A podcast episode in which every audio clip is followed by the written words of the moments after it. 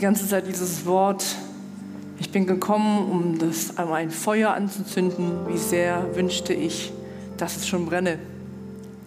Weißt du, wenn wir mit Jesus leben, dann soll das nicht schlapp sein, abgelöscht, sondern Jesus ist hier, um ein Feuer anzuzünden, das es niemals wieder auslöscht. Und das, was du gesehen hast bei meinem Mann, der hier erzählt hat, ist, es das Feuer Gottes, es ist Feuer der Liebe Gottes für die Menschen. Er ist ein heiliger Gott. Und Heiliger Geist, wir machen dir Raum und ich mache dir Raum in dieser Predigt. Danke dir, dass du heute Abend hier bist, um ein Feuer anzuzünden, ein verzehrendes Feuer. Herr, reinige uns, läute uns und zieh uns in deine Gegenwart. Heilig und wir beten dich an.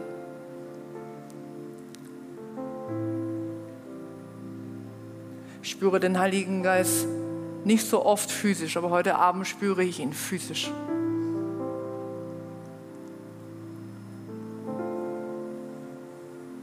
Und er ist so hier mit seiner Gegenwart, mit seiner Last.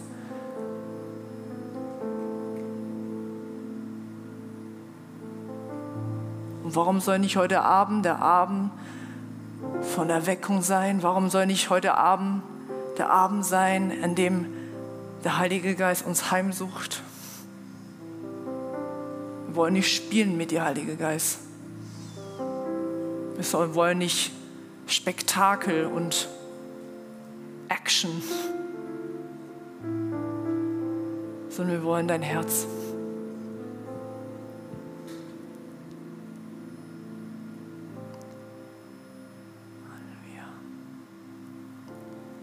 Werden danach Zeit haben, um dir zu dienen und einfach weiter im Heiligen Geist zu fließen. Und ich habe dir heute einige Briefe mitgebracht und die Predigt heißt ein Brief für dich. Einige Briefe sind keine Abrechnungen, keine Versicherungen, kein Strafzettel, kannst beruhigt sein, sondern das sind persönliche Briefe, die ich erhalten habe die ich vor ungefähr vor 20 Jahren erhalten habe. Weil das war vor 20 Jahren war das noch ganz üblich, Briefe zu schreiben. Irgendwann kam Fax, irgendwann kam E-Mail, irgendwann kam dann Facebook, Messenger, WhatsApp, Sprachnachrichten. Heutzutage kommuniziert man ja nur noch fast durch Emojis, Memes, Stickers oder Sprachnachrichten. Und ein Beispiel von einem Brief habe ich euch heute im für euch eingescannt. Und nämlich, als ich nach Deutschland kam, habe ich einmal in der Woche mit meiner Familie in China telefoniert und aber auch regelmäßig Briefe geschrieben und auch empfangen. Wenn ihr Chinesisch könntet, könntet ihr das lesen, aber so viel VR China, also Volksrepublik China, die Adresse und äh, wir haben auch hier einige Historiker unter uns, so wie Joni das gestern hervorragend dargestellt hat. Ich möchte kurz aufmerksam machen, wenn du Chinesisch könntest, würdest du lesen, von welchen, welches Blatt oder von welchem Block mein Vater das abgerissen hat. Ich weiß nicht, ob er das bei der Arbeit geschrieben hat oder zu Hause. Auf jeden Fall ist es äh, Titel oder Logo von der äh, Gefängnisverwaltung der Sichuan-Provinz. Das sind Quellen. Und ähm, man erfährt einiges über die Person von meinem Vater und wo er gearbeitet hat. Wie gesagt, er hat, war, war jahrelang äh, in der Verwaltung von Gefängnissen. Ich komme später nochmal auf ihn zurück. Aber wir können das Bild wegblenden und, ähm, und alle Briefe, die ich bekommen habe, die habe ich am Stück gelesen. Die habe ich nie irgendwie einfach nur seitenweise, ich kann euch auch das zeigen, äh, seitenweise hat er mir Briefe geschrieben, habe ich einfach nicht nur eine Seite weggelegt, sondern natürlich immer bis zum Schluss. Und ich fing an, in den letzten Wochen über die Briefe von Paulus zu lesen. Und der Herr sagte zu mir, lies, lies sie bitte am Stück. Und der Herr fing an zu sprechen. Wir haben insgesamt 14 Briefe von Paulus im Neuen Testament. 13 explizit wird er als Autor genannt. In einem Zeitraum von sechs bis zehn Jahren wurden diese Briefe geschrieben. Und wie gesagt, die Briefe in der Antike waren ein wichtiges ähm, Kommunikationsmittel. Paulus nutzte diese Briefe, um Kontakt zu halten zu den verschiedenen Gemeinden, aber auch zu den einzelnen Personen. Briefe waren neben seinen persönlichen Besuchen oder seine Sendungen vom Boten ein wichtiges Mittel, ein wichtiges Element seiner Mission. Und während er physisch abwesend war, manifestierten diese Briefe seine Gegenwart in den Gemeinden. Seine Themen waren Wohlergehen, Grüße, Danksagungen, Fürbitte, Gedenken, Immer wieder können wir lesen, wie er schreibt, ich denke an euch, ich denke an euch in meinem Gebet, ich danke dem Herrn, Anweisungen, Freudeäußerung, ich freue mich über euren Glauben, ich lobe euren Glauben. Und aber auch sehr, sehr viele Anweisungen und Mahnungen. Und 2. Korinther 3, Vers 3 in Neue Genfer Übersetzung können wir dann lesen, wie Paulus schreibt, ja, es ist offensichtlich, dass ihr ein Brief seid, den Christus selbst verfasst hat und der durch unseren Dienst zustande gekommen ist. Er ist nicht mit Tinte geschrieben, sondern mit dem Geist des lebendigen Gottes. Und die Tafeln, auf denen er steht, sind nicht aus Stein, sondern aus Fleisch und Blut. Es sind die Herzen von Menschen. Paulus sagt hier zu der Gemeinde, zu, der, zu den Gläubigen in Korinth, dass sie ein Brief sind. Und zwar der Verfasser des Briefes ist Jesus selbst. Und die Funktion dieses Briefes hat, nehme ich an, genau die gleiche Funktion wie bei Paulus.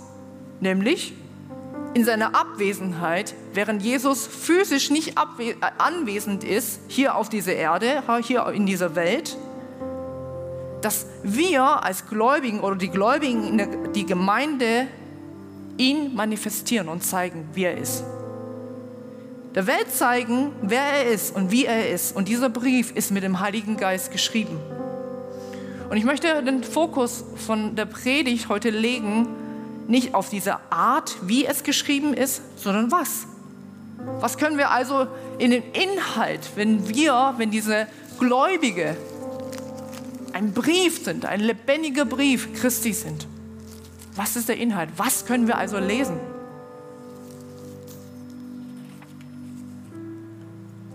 Und alle paulinischen Briefe, die sind voller Inhalte, die sind vollgepackt mit Inhalten.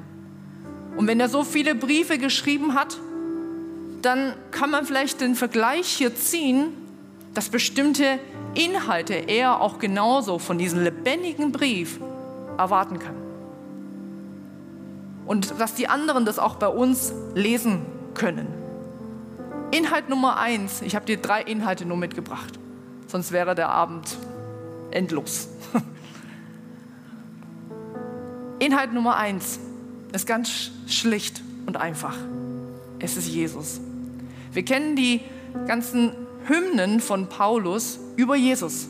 Wenn wir denken an Philippa 2, wie er Jesus darstellt, beschreibt und ihn zeigt als derjenige, der es nicht als einen Raub oder für einen Raub hielt, Gott leicht zu sein, sondern Knechtgestalt annahm und gehorsam war und sich entäußerte, sich demütigte und zu uns auf diese Erde kam und gehorsam war bis zum Tode am Kreuz und deswegen der Herr Gott ihn erhöht hat, erhoben hat über allem, was irgendeinen Namen hat.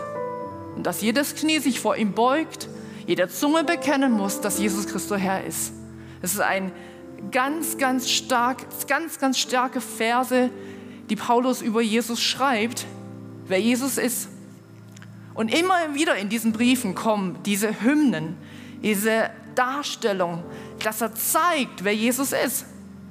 Kolosser 1, 15 bis 22 lesen wir, er, also Jesus, ist das Bild des unsichtbaren Gottes, der Erstgeborene aller Schöpfung, denn in ihm ist alles in den Himmel und auf der Erde geschaffen worden, das Sichtbare und das Unsichtbare. Und es geht weiter, dass er den Frieden geschaffen hat, indem er Frieden gemacht hat durch das Blut seines Kreuzes. Durch ihn sei es, was auf der Erde oder was in den Himmel ist.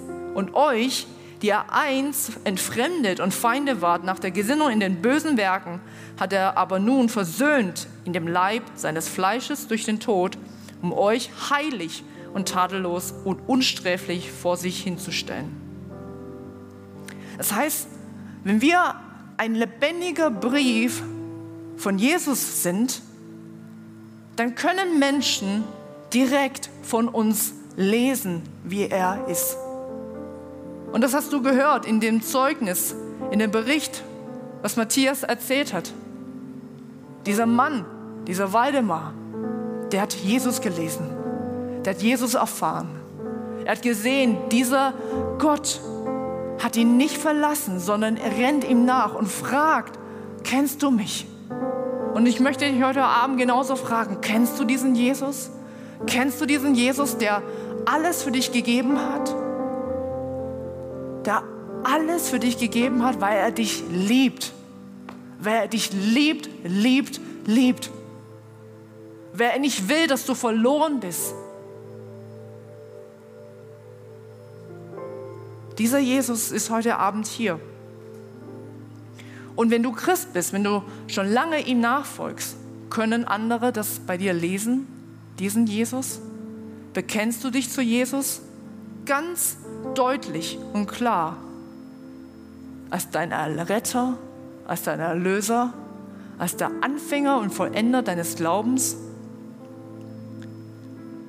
Jobs und Guido erzählen immer wieder, wie sie im, bei der Bundeswehr direkt die Bibel auf ihren Schreibtisch oder Nachttisch gelegt haben, ein Poster dran gehängt haben, sich zu Jesus zu stellen. Also ich, ich arbeite als Lehrerin und ich bezeuge Jesus in meinem Kollegium. Ich hatte schon viele Gelegenheiten, Jesus zu bezeugen und von meinem Glauben zu erzählen. Und die wissen, dass ich bete. Wenn jemand erzählt von seiner Meditation, von ihrer Meditation, und dann hat sie die Person gefragt, und hast du auch sowas Spirituelles, woran du dich irgendwo, wo du zur Ruhe kommst, weil ja klar, Lehrkräfte, die Kräfte nicht so schwerwiegend sind oder stark sind. Ich gesagt, ja, ich bete jeden Tag. Ich bete jeden Tag zu Jesus. Und dann sofort bist du im Gespräch und können das in meinem Alltag lesen, dass mein Glaube an Jesus lebendig ist. Ich habe hier in der Gemeinde, seit ich mich bekehrt habe, von vielen, vielen geistlichen Leitern lesen können, wie dieser Jesus ist. Gestern habe ich mich erinnert, als ich äh, hier auch stand vom Traualtar und ich einen Satz gesagt habe, ich habe mich damals bedankt bei Jobs und Charlotte, die Gründer dieses Werkes, bei Frank und Bärbel, die lange Jahre mich begleiten. Ich habe gesagt, durch euren Dienst habe ich Jesus mehr kennengelernt. Und euer, ihr, ihr habt mich immer hingeführt zu ihm. Nie zu sich, nie zum Menschen. Und das ist der Unterschied von Religion und lebendige Beziehung. Religion führt dich immer zu Menschen. Aber Erweckung und Brennen im Geist, richtige Nachfolge, echte Nachfolge führt dich immer zu Jesus. Ihm nachzueifern und ihm nachzufolgen.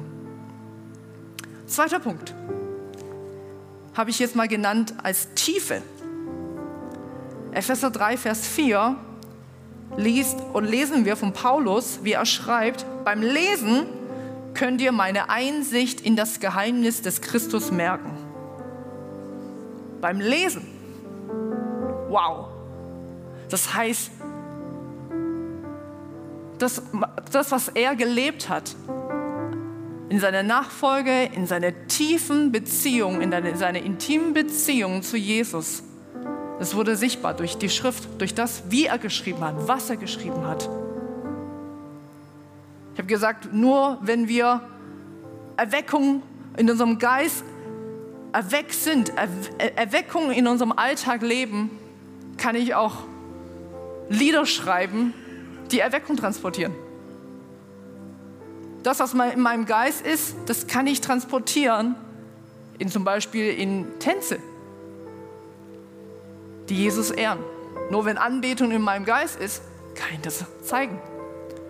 Nur wenn ich Tiefe in Jesus habe und gegründet bin in ihm und der Heilige Geist mir Offenbarung gibt, können andere das lesen. Mir fiel neulich eine Abiturzeitung in die Hände. Ich sage nicht von wem. Und ich, hab, ich war richtig geschockt. Ich habe die durchgelesen und dachte, da sind ja nur Bilder drin. Also keine Texte oder ja, ziemlich stark verkürzte Texte, inhaltslos, etwas karg, äh, wortkarg, viele Fotos. Am liebsten hätte ich irgendwie so gemacht, dass ich das ein bisschen größer machen kann. Aber ich glaube, das war irgendwie einfach auch ein Abbild oder ein, ein Spiegelbild von unserer Gesellschaft. Sehr oberflächlich. Ich habe 2008 Abitur gemacht und ich habe zu der Person gesagt, ich gerne würde ich dir mal meine Abi-Zeitung zeigen. Da wurden richtig Artikel geschrieben für jeden Einzelnen. Reporte, Artikel, Kursberichte, da waren wir unterwegs. Richtig Gehirnschmalz haben wir da eingesteckt. Und bei dieser Abi-Zeitung Bilder, Schaubild, Bilder, Steckbrief, Bilder, Stichpunkte. Das ist ein Kennzeichen für unsere Zeit, für unsere Gesellschaft, dass nämlich einfach wir ziemlich oberflächlich sind und wortkarg sind. Und die Frage ist, können Menschen diese, diese Tiefe und diese Festigkeit bei uns lesen?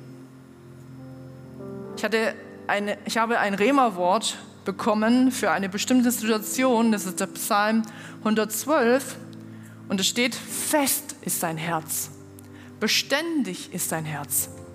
Und ich proklamiere das und ich bete das immer und immer wieder. Und ich habe eines Morgens den Herrn gefragt, sag, Herr, wie kann mein Herz noch fester werden? Wie kann ich noch beständiger werden? Und sofort kam mir in den Sinn dieses Gleichnis, was Jesus gesagt hat vom Hausbau, dass die, derjenige, der klug ist, der nämlich das Wort hört, von ihm hört, von Jesus hört und danach handelt, der gleicht einem Mann, der sein Haus auf festen Untergrund, nämlich auf dem Felsen baut und sich nicht fürchten muss. Und es war sehr interessant, weil an dem Tag habe ich das seit langem so wieder erlebt, wie der Heilige Geist gedrängt hat auf eine Sache und gesagt hat, handle jetzt. Und das hieß für mich, bei meinem Mittagessen meine Gabel wegzuschmeißen, wenn ich gerade noch Salat irgendwie in mich äh, reingezogen habe und der Heilige sagt, handle jetzt und sage das jetzt und gehe jetzt zu der Person hin. Und das habe ich gemacht. Und da war so die Freude des Heiligen Geistes in diesem Raum. Da war so die Freude. Ich habe gemerkt, boah, Heiliger Geist, das hat dir jetzt gefallen. Das hat dir richtig gefallen. Und, und der Herr freut sich über das kindliche Gehorsam und über so ein blindes Vertrauen, denn er ist treu. Und ich kann, möchte dir sagen, Menschen können dich enttäuschen und enttäuscht werden dich auch enttäuschen. Aber Jesus, ihm kannst du blind vertrauen. Und ich bete für gerade für eine Situation und ich habe dieses Rema-Wort empfangen und ich sage immer wieder und ich danke ihm jetzt schon. Ich habe gesagt, Herr, du bist treu. Und ich werde sehen, wie jeden einzelnen Buchstabe deines Wortes in Existenz kommt. Nicht mal das i-Tüpfelchen wird fehlen. Und ich werde euch Zeugnis davon geben. Weißt du, Vertrauen heißt, ich muss es nicht alles ganz genau wissen. Warum, wozu, wieso. Letzte Woche hat der Heilige Geist einfach zu mir gesprochen, als ich nach Hause gefahren bin. Er sagt, park du heute bitte draußen, nicht in, in, vor der Garage. Okay. Ich habe mein Auto draußen geparkt. Unlogisch. Aber es interessiert, das interessiert mich auch nicht. Ich will einfach ihm gehorsam sein. Weil ich das sehe mein, bei meinen Vorbildern, bei meinen geistlichen Eltern. Und das gefällt ihm. Und so werden wir fest in ihm. Und die Tiefe von, von dieser Beziehung zu Jesus können Menschen lesen. Dritte, dritter Punkt. Heiligung. Menschen sollen lesen, du bist verändert. Du bist transformiert. Du bist nicht mehr dieselbe Person. 1. Thessalonicher 4, 7 bis 8 schreibt Paulus, denn Gott hat uns nicht zur Unreinheit berufen, sondern in Heiligung. Deshalb nun, wer dies verwirft, verwirft nicht einen Menschen, sondern Gott, der auch seinen Heiligen Geist in euch gibt. Heiligung bedeutet, sich zu heiligen, sich zu weihen. Johannes 17, 17 bittet Jesus selbst den himmlischen Vater, dass er uns heiligt. Und nicht eine gute Botschaft ist, er ist derjenige, Gott ist derjenige, der uns heiligt. Er bewirkt es. Er bewirkt es, dass wir von innen erneuert werden, wiedergeboren werden, zu neuen Menschen werden. Und die Heiligung geschieht einzig und allein durch den Heiligen Geist. Und Paulus betont immer und immer wieder das fortdauernde Wirken des Heiligen Geistes. Und weißt du, wer sich heiligt, an dem hat die Welt keinen Anspruch mehr. Denn diese Person, dieser Mensch ist Gott verschrieben und verpflichtet. Und die Folge von Heiligung ist die entschlossene Abwendung von allem, was Gott nicht gefällt. Und diese Person gibt dem Heiligen Geist Raum und gehorcht. Und alle Briefe von Paulus sind voller Ermahnungen zu einem Leben in praktischer, in praktischen Heiligung. Hier steht in diesem Vers Unreinheit. Unreinheit ist nicht nur körperliche Unreinheit, sondern auch im moralischen Sinne, im ethischen Sinne. Und wir sollen Heiligung nicht verwerfen. Das heißt, abzutun, etwas zur Seite schieben, zurückzuweisen und zu sagen, das passt schon etwas runterkochen und sagen, ja, sei nicht mal so ernsthaft oder so eifrig, die Heiligung zu gering zu schätzen. Weißt du, woran ich das merke, wenn ich merke, also dass, dass ich weiß, okay, ich glaube, da wird der Heilige Geist mich noch heiligen an den Punkten. Ist immer, wenn ich innerlich anfange zu diskutieren, mich innerlich aufrege und ärgere. Oder dass ich denke, oh, so schlecht und wie, wieso bist du noch an dem Punkt? Oh, wie konntest du nur? Und dann weiß ich mittlerweile ziemlich schnell, der einzige Schlüssel ist, Buße zu tun und rauszukommen. Umkehr und zu sagen, Herr, heilige mich. Und das Ziel der Heiligung ist, dass ich verwandelt werde im Bild Jesu.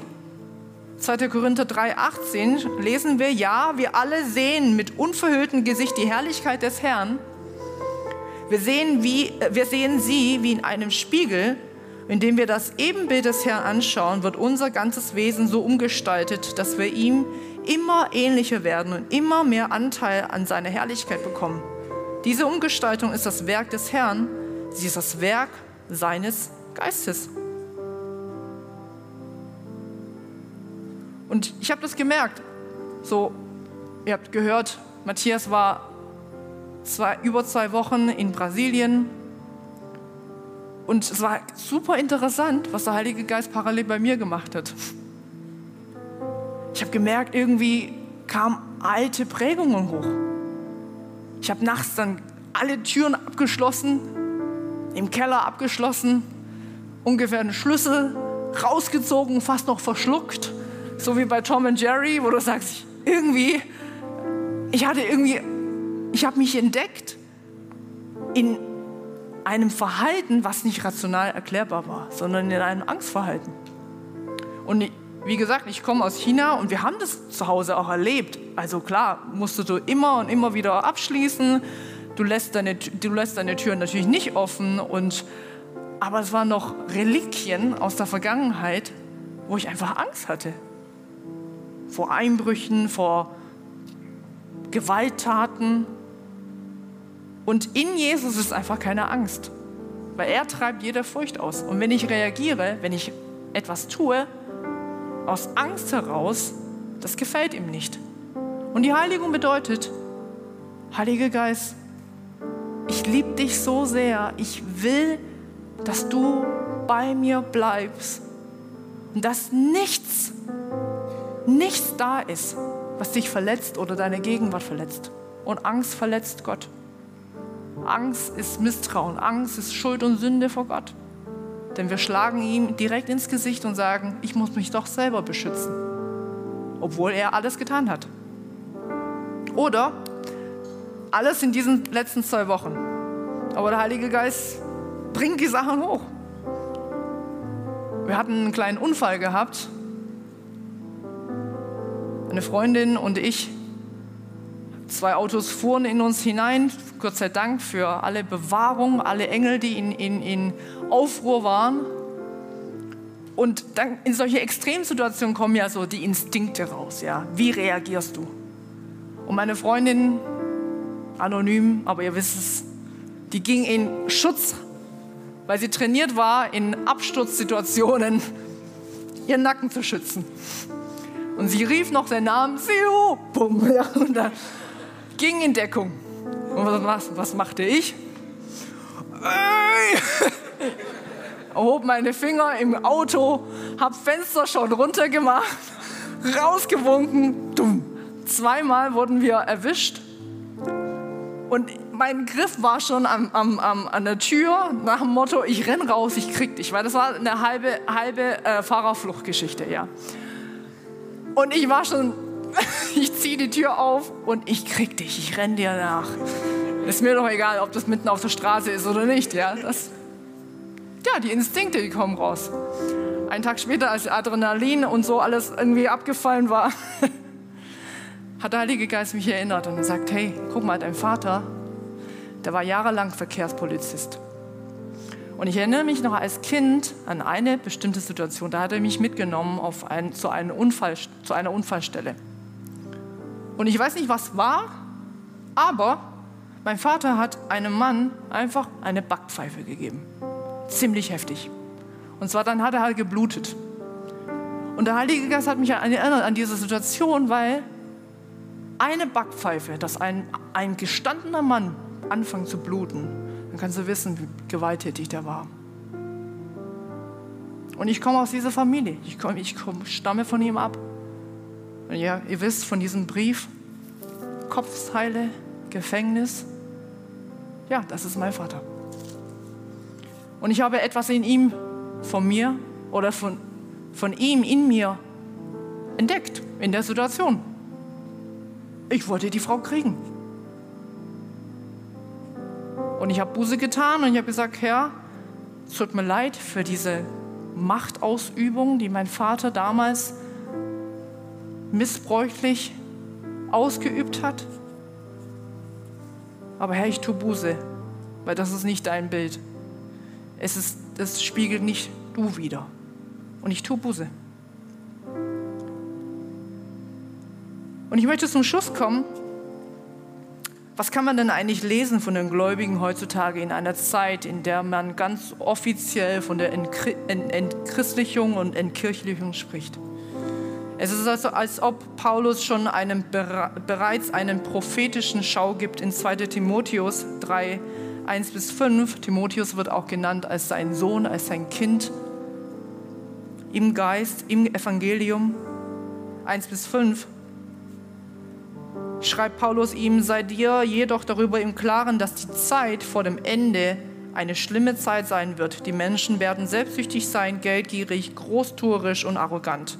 Sie werden ihre Mitmenschen beleidigen, ihre Eltern nicht gehorchen, undankbar sein und weder Ehrfurcht noch Mitgefühl kennen. Sie werden unversöhnlich sein, verleumderisch, unbeherrscht, gewalttätig, voll Hass, auf alles Gute und zu jedem Verrat bereit. Sie werden vor nichts zurückschrecken, um ihre Ziele zu erreichen und werden von Hochmut verblendet sein.